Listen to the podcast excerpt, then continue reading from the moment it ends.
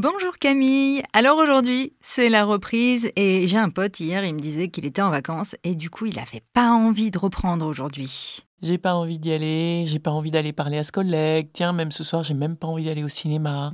Cette phrase, cette expression, on l'utilise beaucoup, un peu comme euh, je me sens pas bien, alors qu'en fait on se sent très bien, sauf que ce qu'on sent n'est pas confortable. Et bien dans le j'ai pas envie, méfiez-vous de cette petite expression. Quand vous vous entendez la dire ou quand vous entendez quelqu'un la dire, c'est souvent en fait une concurrence, un conflit de, de besoins qui apparaît.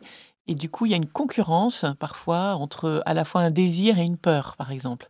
S'il n'y avait pas de désir, il n'y aurait même pas à dire j'ai pas envie, ou une obligation, hein, il n'y aurait pas à dire j'ai pas envie.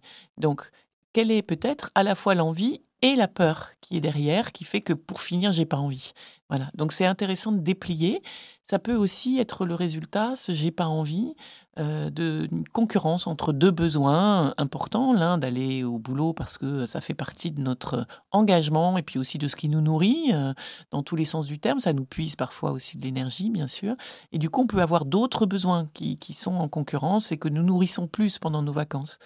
Donc l'idée, c'est de se dire, mais finalement, comment est-ce que je peux peut-être réinventer là aussi euh, des modalités qui font que je vais euh, pouvoir faire du et et pas du ou.